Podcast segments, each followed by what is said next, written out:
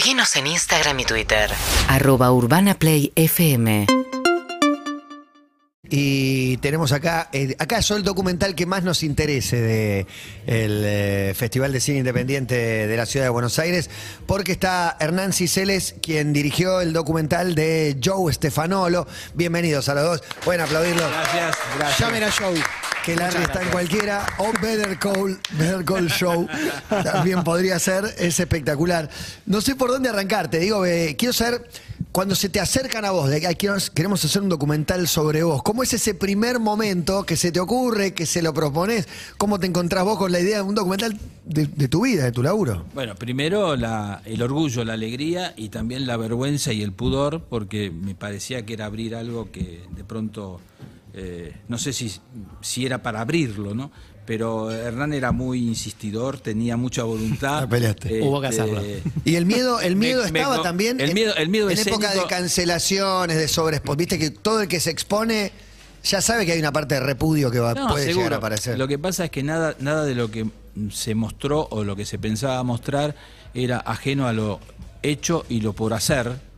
Entonces era como que la coherencia, que creo que debe ser tal vez mi única virtud, este, pero sí la coherencia. No es poco, lo- la, no es poco. la coherencia lo es. eh, yo no iba a modificar ninguna de las cosas que hice y las que quiero hacer son muy parecidas. Entonces estaba como que eso no me preocupaba, pero me preocupaba la- el abrir esa, esa vergüenza, que yo lo hablaba mucho también con Hernán, que era muy parecido a lo que me pasa con la poesía. A mí me encanta escribir y tengo la posibilidad de haber hecho y publicado. Y nunca lo hice. Y mostrar y leer en Claro. público, eso es... eso, eso sí, alguna eso sí. vez lo hice, pero también con mucha vergüenza. Y lo poquito que hice se lo debo a Eduardo Montejopia, que suele hacer mucha, mucha y muy buena edición de libros de poesía, y me publicó, por ejemplo, en uno que nunca me voy a olvidar, eh, por el orden alfabético venía con Espineta ahí, viste, en la, en la S, y bueno, publiqué y tengo el honor de estar en un libro, en un poemario con Espineta. Stefan Nuolo Spinetta. Así que excelente. eso está en el documental. Eso está en el Así que documental. eso Yo lo para vi mí- todavía, eso me muero mí- por verlo. Para mí es un orgullo. ¿Y cómo es el circuito comercial? Porque va al Bafisi y después cómo hago? va a una plataforma, algo. Valva Fisi, que estrena esta noche, y después hay tres funciones más la semana que viene. Una de ellas gratis en Parque Centenario. Así que Muy esa bueno. puede ser la, Gran la lugar. masiva. Sí, el, el es estadio. excelente. Sí, como el estadio de Joe. Es como, ir a- como un show de los Cypress a ser. Me parece. Bueno, pero a- en, es- en eso que decís vos, Matías, para mí hay algo que está en el documental y se ve que es que eh, esta cosa de show, yendo contra la corriente en una época en la cual eh, def- defender las causas que defendía Joe era realmente la del plantarte- porrito de calamaro, para decirle a la gente, Sí. muchas causas de, de artistas de rock con drogas, Sí, por ejemplo. Lo que se ve es un adelantado eh, en un montón de cuestiones. Entonces, lo primero que le quiero preguntar a Hernán es si eso es lo que a vos te motiva de buscar a Joe, que es un chabón que es un adelantado y ahora todo lo que pasaba con Joe, hoy lo aceptábamos, lo entendemos y demás, y después a Joe si se considera un Sí. adelantado. Mira, igual, como te digo, los proyectos de documental suelen llevar mucho tiempo, como desde que se empiezan a pensar, eh, hablas, en- convences a- al personaje, después haces una investigación, buscas financiación, y yo, esto tiene más de, desde que estamos hablando, hay más de 10 años, Fácil. Eh, y, yo, y, y en un punto eh, surge de, obviamente, todas esas Claro, cuestiones... ¿cómo a- nace? A mí me- ¿tengo un archivo que a mí te me despierta la idea? A mí me inter- obviamente las cuestiones, yo soy periodista, escribo de música, o sea, las cue- la, la historia y la evolución del rock en Argentina, digamos, me interesa, me, me convoca, eh, pero también hay, hay factores casuales, digamos. Yo es una persona que, si uno está atento, lo ve caminando por la calle, por Buenos Aires, en- o en la línea B, o en, Sí, o la en línea B. Corrientes. Entonces, era una persona que estaba así. Yo, de hecho, esto no sé si lo hablé, lo volví a hablar con Joe, pero yo lo conocí trabajando en un documental eh, algunos años atrás, que era un documental sobre Luca Prodan. Sobre Luca. Para VH1, que yo ahí trabajaba haciendo entrevistas eh, y haciendo producción periodística, y ahí se, entré por primera vez a su estudio. Y, y ahí lo conocí. eh, y después lo seguí viendo en lugares y, y alguna vez me preguntó quién es y yo me puse a hablar y me di cuenta que había una historia para contar, que era alguien que en principio se tocaba con un montón de, de personas de, de la historia del rock argentino eh, y con historias que en muchos casos encerraban alguna cuestión de, de una lucha, de cambiar algo. Digamos, como usted, vos recién mencionabas lo del porrito. De Calamaro, que sí. tiene eso, pero después hay otro tipo de historias que hablan como de el absurdo, a veces de la justicia o de las detenciones Yo creo que policiales. la del porrito como- tiene, tiene todo el absurdo de que la causa era porque en un show antes de cantar el tema, que el, grabar el tema no, no configuraba delito, pero decirlo antes del tema, lo que después iba a cantar, sí, era como no tenía sentido, no Sí, tenía mucho no sentido. tenía, no tenía que ver con ninguna canción en particular, sino con el, el Con haberlo dicho. Con Sí. decir que era una buena noche para fumar un Sí, poquito. sí. Digamos, ese es el caso de Calamaro. Pero como te decía, después hay, como no sé, hay historias con los violadores, que es como Bueno, una, la- vayamos a la de los violadores. a los ustedes que lo vieron, yo sí, no sí, vi. Sí, porque también es. sí, cuéntelo un poco, Qué pero. lindo, qué lindo ver a, a- a los violadores en, en el documental. A mí me produce, me produce una gran a alegría Pil, A verlos. Pil, Eh. Pil en un gran momento. Pil de 30, un Muy pil, lúcido, eh, muy lúcido. Un pil hermoso ahí hablando con una causa que es una estupidez atómica. Eh, a mí la pregunta que me surge, Joe, es: ¿te dicen cuál es la causa? Ahora la vamos a contar, Sí. pero ¿vas y decís, este partido está ganado? Bueno, obvio, ahí lo que yo eh, pensé y fui muy, muy optimista es que el primer día, primero se lo lleva un fin de semana eh, en el show. Llega el lunes y va todo el mundo a tribunales, más de 20 personas, músicos, este, sonidistas, Sí, este, pongamos en contexto, fueron todos detenidos, Todos los detenidos, violadores, sí, en un show. el marco de un recital porque les encuentran, según Sí, sí. dicen, bolsas. Vari- varios kilos de cocaína. Varios kilos de cocaína. En el- en el Entonces, escenario. Van todos presos, digamos, y entonces... ¿Y qué eran Entonces, entonces lo primero que yo pregunto es, eh, a ver, ¿qué hay de cierto? Me dice, este es polvo de humo, lo usamos para, porque estaban todos presos, lo usamos para el show, esto no es cocaína. Entonces digo, bueno, listo, voy el lunes, hablo, digo, fíjense y nos vamos todos. Error. No. Le tomaron declaración por una semana a los 20. Hasta el viernes llegamos. Todo el mundo declarando. Yo todos los días diciendo, pero fíjense que no hay cocaína. Claro. Tenemos polvo. Chequeen hay el un, polvo hay un humo. permaganat, una cosa química, viste, que ni si me acuerdo el nombre. Que Bueno, si te lo tomás, te morís. Cl- Claro, que es para que uno vea en el show y vea un, un humito, una cosa. No es cocaína. Bueno, tuvimos que estar hasta el último tipo indagado para que después los escarcelaran, la causa siguiera. ¿Fueron detenidos una semana? Detenidos. Iban saliendo por tanda. ¿Qué año estamos Esto te hablo No ya. dictadura. No, no, no, no, no, no. no. El juez- 89 por ahí, Y más o menos. 88, Sí, 88, ponele. El, el juez era el doctor Piotti eh, en San Isidro, que era un juzgado en ese momento muy, muy, muy este, popular, este, porque tuvo casos muy célebres. ¿Y cuánto tenía, cuánto influía, digamos? Piotti podía haberlo soltado. ¿ah? ¿Fue él o...? No, yo lo que creo que, que hicieron sí mal, y siempre lo dije, es que la, la- la parte de control pericial eh, merece un menos 4, un menos 0, un menos 20. O sea, no se hizo lo que había que hacer, constatar que no había sustancia. La causa de droga es por la droga, no por la cara de pil. Entonces, vos lo que tenés que ver es, ¿tiene o no tiene droga? No tiene droga, listo, se acabó, no hay causa. Y eso es lo que yo decía a los gritos, no hay causa, no hay causa. Y seguí una semana, hasta que al final, bueno, luego de la libertad, alguien dijo, che, pero acá no hay droga. Muy bueno, una semana después, con todos detenidos. No, Sí. y esto que Por ahí se decía... la jugaron a quedarme en un quilombo adentro. Claro. Estuca por ahí más bardero, capaz que hacía algo, no, No, sé. te digo, la actitud, la actitud de todo el equipo. eh, Bien, ejemplar. Ejemplar. Y siempre nosotros, yo les dije, muchachos, acá los, eh, los que tienen la verdad somos nosotros, vamos a demostrar que están equivocados. Así que cueste lo que cueste, unos días y lo logramos. Qué bueno Pero, ser el abogado confiable de esta gente, de los violadores. Sí, bueno, para mí un orgullo. Charlie de Calamaro. Además, la, la- la tranquilidad de, de- de saber que en, en ningún lugar nadie mentía de mi equipo. ¿eh? O sea, yo tenía la seguridad plena de lo que estaba diciendo porque me lo habían dicho, no porque lo hubiese peritado yo, aclaro, sino porque creían lo que me decían. Y del otro lado, nadie me desmentía. O sea, también era otra clave de la verdad. Nadie me decía, no, doctor, está equivocado, acá tiene el papel. No había papel. Y finalmente, bueno, terminó y quedó como una anécdota tremenda. Este, ¿Y vos tuviste que rescatar archivos de eso? Sí, sí, lo que te iba a decir también es como vos preguntabas si era en época de dictadura. eh, este, este caso no, pero digamos, Joe tiene.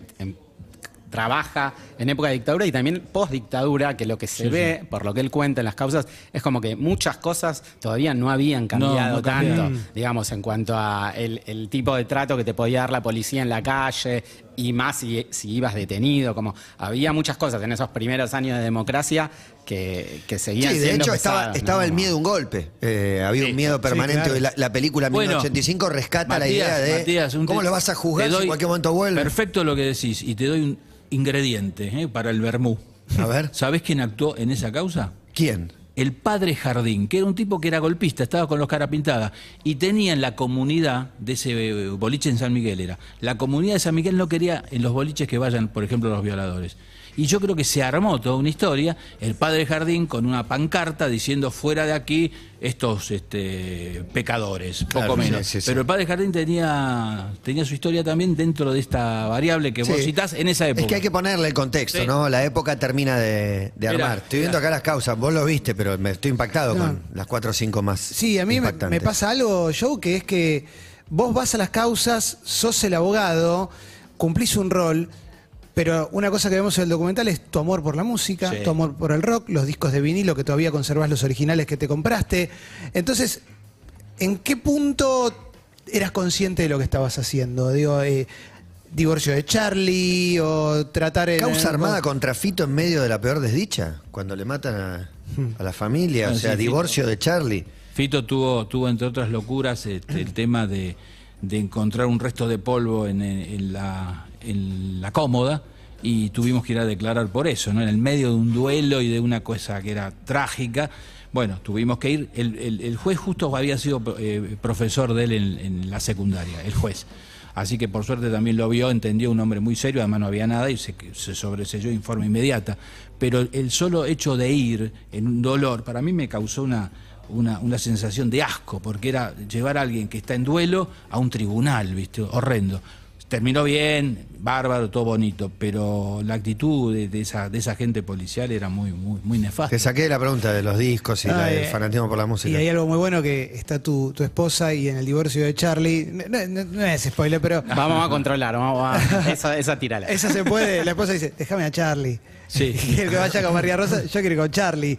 ¿Vos tenías ese tipo de noción sí. de. Sí, bueno, ella-? A ver, eh, Charlie para mí debe ser el, el- el mejor o uno de los mejores sin duda. Músico de nuestra camada, de nuestra Argentina, eh, digamos, post-balsa. Eh, pero Graciela tenía ya una cosa. Balsa fan. no es el general, ¿no? Sino No, el Balsa. Lito Nevia y. La perla del once. Y la perla del once. Este, sí, de esa camada, tal vez el, el que emerge como, como junto con Espineta y Lito Nevia, sin duda, este, es Charlie. Pero ella era fan de verdad, entonces como teníamos que dividir el- en el estudio la, la historia de quién representa a quién, obviamente Graciela este, pidió y, y fue justa abogada de Charlie. Este, igual con María para mí fue un honor también, sin duda, que además es excelente como músico. ¿Y cómo es el divorcio de Charlie?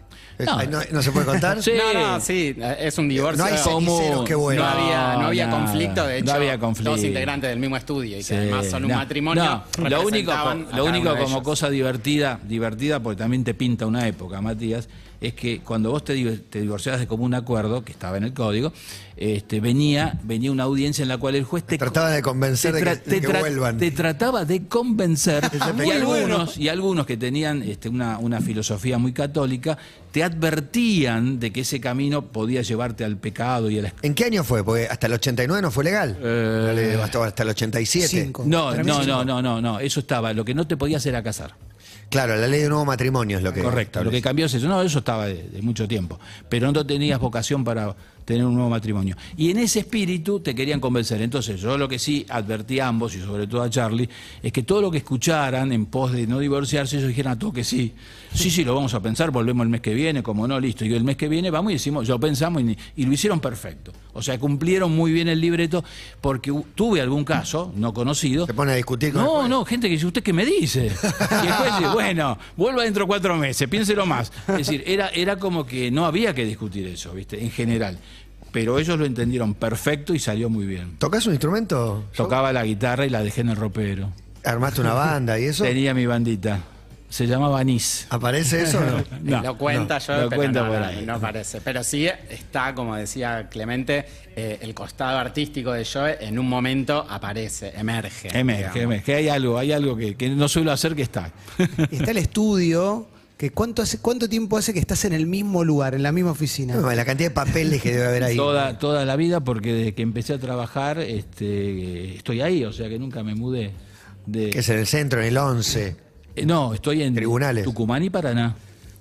Como tiene que ser. Como tiene que ser. Tiene Gatorade. Es este, es, es zona de tribunales, sí, sí. La camiseta de tribunales no me la saco. No, el estudio de yo es un lugar como Pasó mucha gente Pasó mucha gente, es clásico y además yo tiene como una, una manera de atender también de que como que la gente va a veces sin cita previa. Claro, claro, ¿no? te caen, Porque te sabe- caen. porque y yo digamos tiene los días Te cae que cualquiera que, no. tiene un quilombo con, drogas, un porrito y esas cosas, ¿te Sí, aparecen y- de la nada? Y de todo tipo. No, lo bueno es eso, es siempre, siempre abierto, sin discriminación.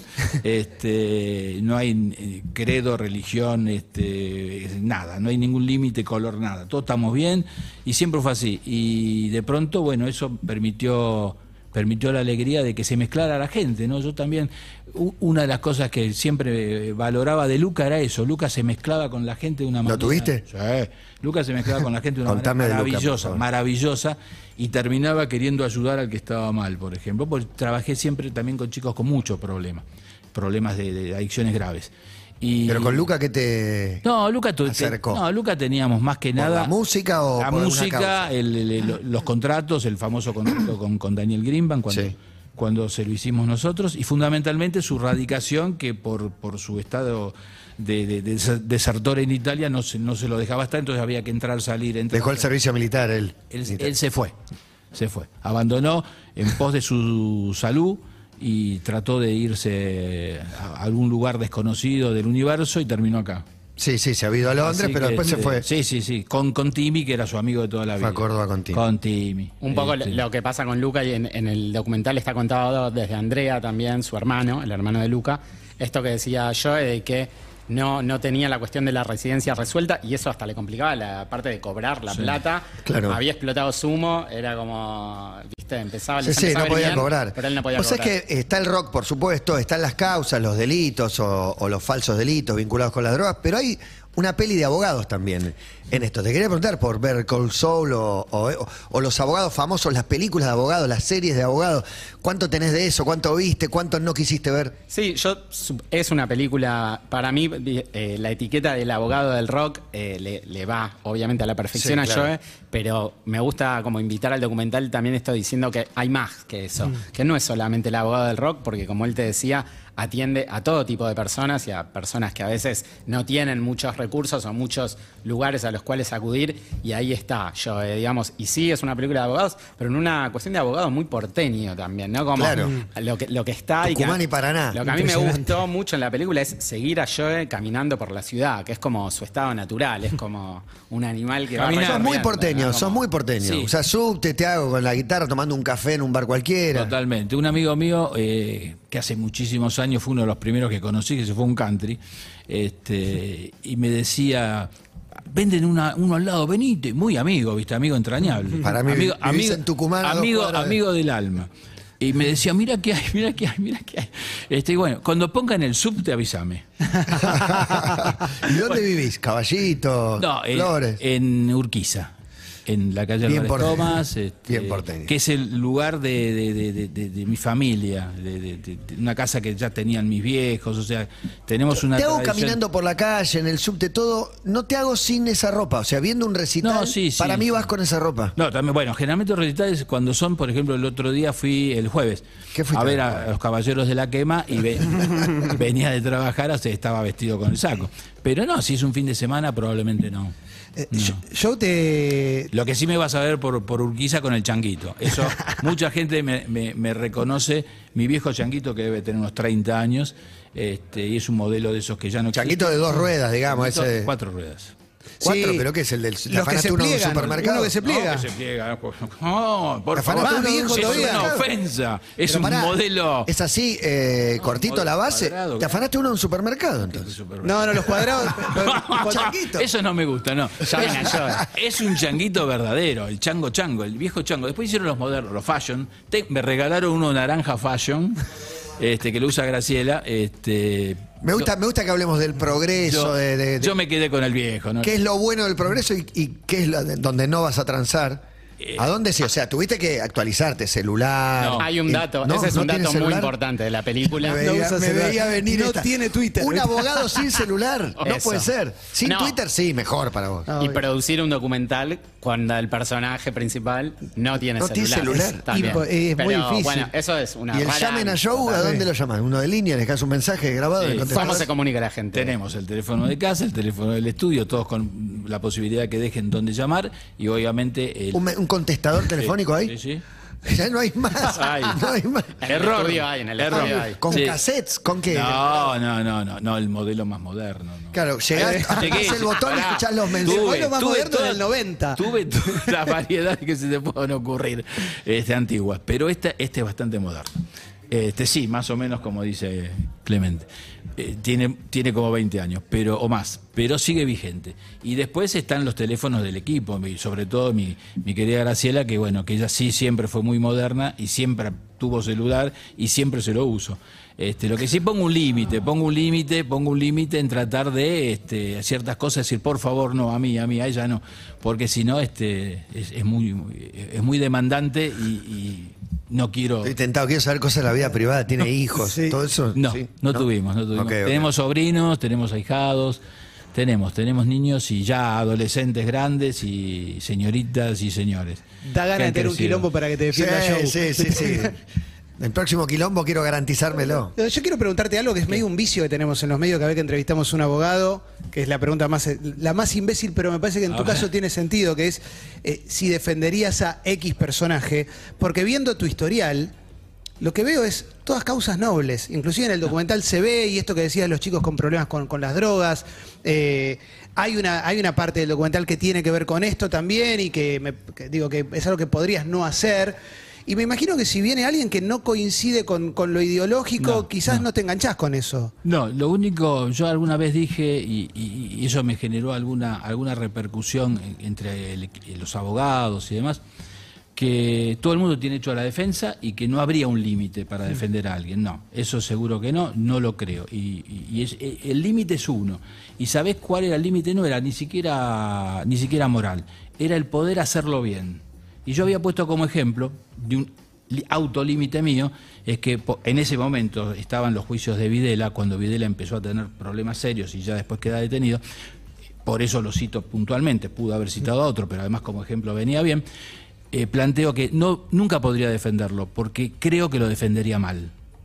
O sea, no pondría No todo. harías honor a tu No, no haría, honor, no haría honor a esa garra, a esa fuerza y a lo que se necesita un tipo para que lo defienda. Porque me, me daría mucho, mucho rechazo, me, me va a costar mucho. Dije, por ejemplo, hay un autolímite, no lo haría bien. Yo creo en eso. Y un ejemplo que me pones vos de gente que aparecería como condenada, y evidentemente eh, daba, daba para, para la cita esa, me pasó con, con Richard. Richard Larú Fernández de la Barra de Boca, célebre, célebre conocido, sí. al cual he defendido, y no una vez, sino varias, y la última que lo, que lo defendí fue en el asesinato del Unicenter, con sicarios. Con sicarios. ¿Lo acusaron a él o- Lo acusaron a él, entre otros.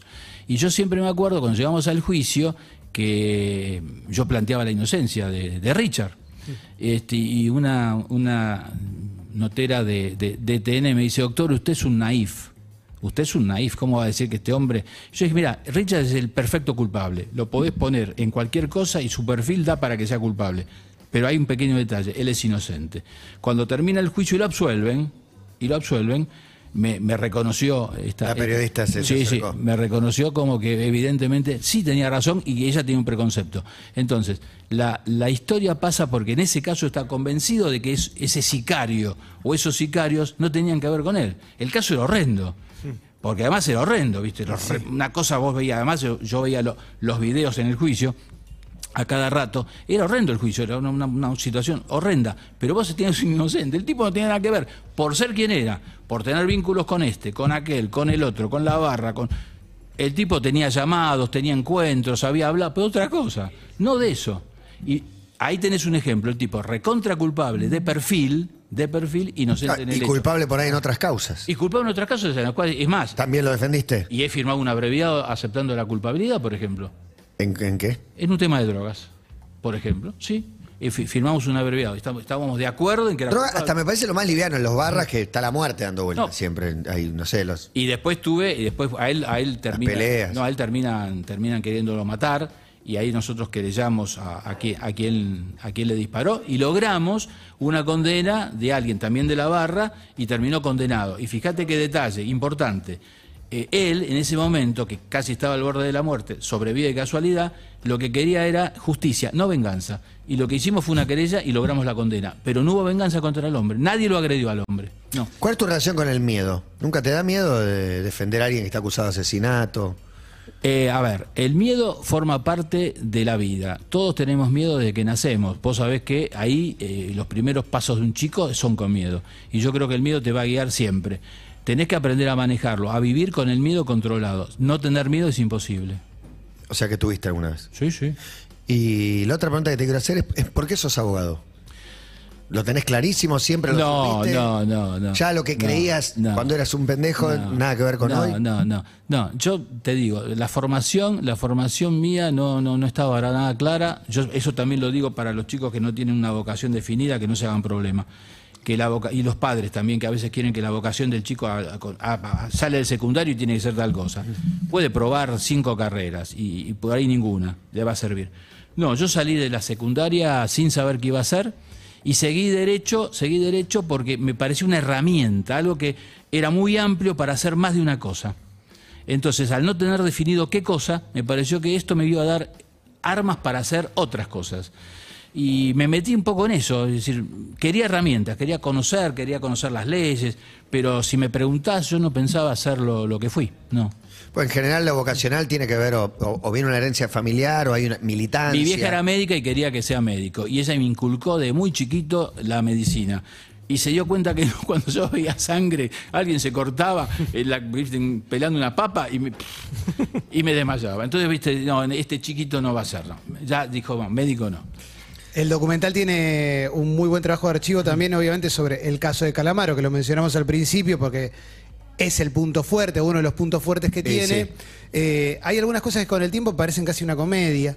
Sí. Eh, no sé si cuando lo ven hoy, vos porque lo protagonizaste, y vos Hernán cuando- porque, porque haces el documental, pero visto a la distancia, ¿encuentran alguna parte, les parece hilarante o algún, hay, hay un momento bastante sorpresivo con Grondona que yo no recordaba, la- lo dejo hasta ahí, pero con algunas cosas yo decía, no puedo creer las boludeces que están diciendo, en otros casos digo, no puedo creer lo que esta declaración en particular, digo, ahí es, es una comedia de alguna manera. Sí, pero mira que, triste también, mira que en la, en la época y a posteriori, te hablo de sé, 10 años, de los 10 años que duró el juicio, 10 años y medio duró, hubo denuncias contra Escotado, contra un, por ejemplo, por ejemplo, Escotado es una Es un escritor, un, escritor, historiador este, y conocedor de las sustancias, tal vez el, el mayor, muy amigo de Calamaro además.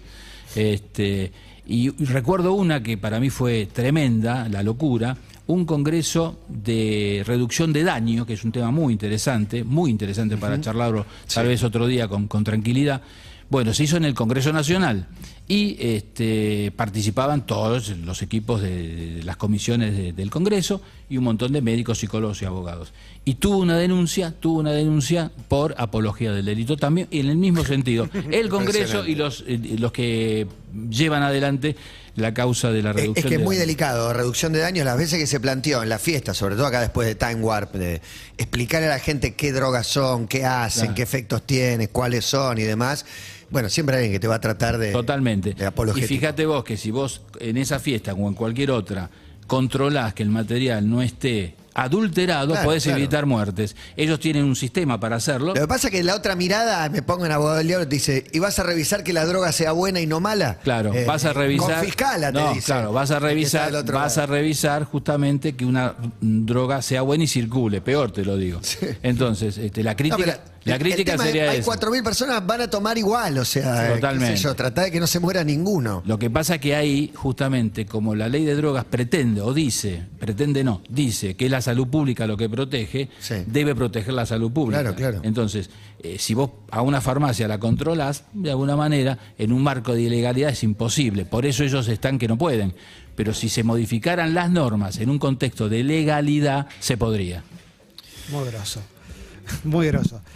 Contame vos, contame vos algo más de, de esto que hiciste, terminaste, de golpe se te, se te va de las manos, porque tenés que salir a mostrarlo y demás, Sí, pero ahora hay algo empezamos del a laburo mostrarlo. terminado. Eh, como les decía, bueno, son muchas historias, muchas historias quedaron afuera también, Sí. de- porque digamos, no, no todas, eh, algunas son muy pesadas, digamos, como bueno, desde el tema este de- del asesinato de las abuelas de Fito, Sí, muy mismo- triste, muy o mismo. Cromañón, digo, yo- Cromañón. yo, es Cromañón también. yo es Sí, protagonista eh, en el juicio a Cromañón. sí, sí. que, ¿En cuál? digamos, ¿En cuál de, de- de todos, digamos? En el verdadero, en el único. el- el- hubo varios, El digamos. juicio al lugar, digamos, Claro. a Chabán. Sí, sí, el juicio en el cual, después de tan- muchos años, terminaron todos condenados. Sí, sí. Ahí estuvimos. Así que por eso, digamos, hay muchas historias, acá tocamos algunas y para mí también fue muy bueno como eh, volver a hablar con algunos personajes que tienen que ver con la historia de la música, como Geniol, por ejemplo. Digamos, Increíble. a- aparece gente, digamos, Sí. bueno, Geniol, obviamente Pipo Chipolati, que es alguien que Pipo. todavía lo vemos, que está... Querido Pipo. Lo vemos en actividad, no sé, Andy Chango, y también hay como un tipo de personaje que tenía mucho que ver con el trabajo de ellos, que eran los managers de la Sí, época. los managers, ¿no? Como, eh, no sé, eh, Fernando Moya, eh, Viñolo, Viñolo, Taranto. Como todo también, una generación de gente que, que trabajó al lado de Joe y que destacan el lugar que tenía él como intermediario entre lo que era la incipiente industria de, de la música, porque en los 80 todavía no, no era un negocio tan grande como fue después, y, y cómo la figura de Joe servía, y especialmente en el caso de Luca, ¿no? Esto que, que era un personaje como que era como un alien, ¿no? Como Claro, claro, alguien que venía de otro planeta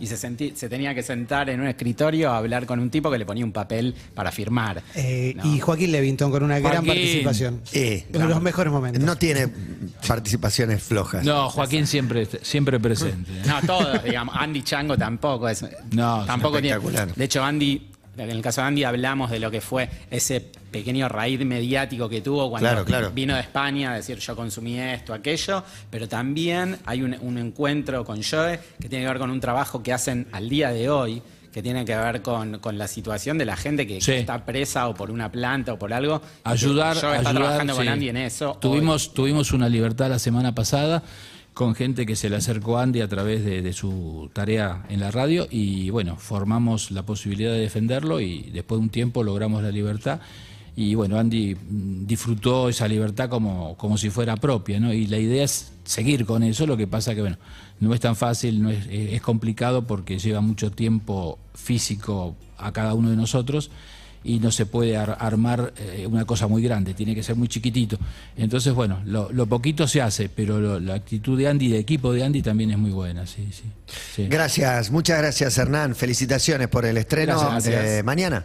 El estreno es No, hoy. Hoy a la noche, hoy a la noche. Hoy y después la semana que viene quedan tres funciones más para el que se quiera La del. Parque Centenario, ¿esa cuándo es? Ahí con banderas. Tienen que hacer un river para Sí, mí. ¿no? sí, sí. Ese es el jueves. El jueves a las sie- 19. siete de la tarde. Pueden ir con banderas. Ahí. Y con lo que quieran. Excelente. Gracias. Gracias, yo. No, gracias a vos. Muchas gracias. Muchas gracias. Gracias a ustedes.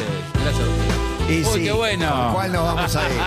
No murió el rock, ¿no? No, no morirá jamás. No, tomá. Nunca. Pero el faro ético que era. No nos metamos, ¿no? No, no nos metamos, no nos metamos. Puede estar un poquito dormido, pero se va a despertar. Voy a salir a caminar solito, sentarme. Seguimos en Instagram y Twitter. Arroba Urbana Play FM.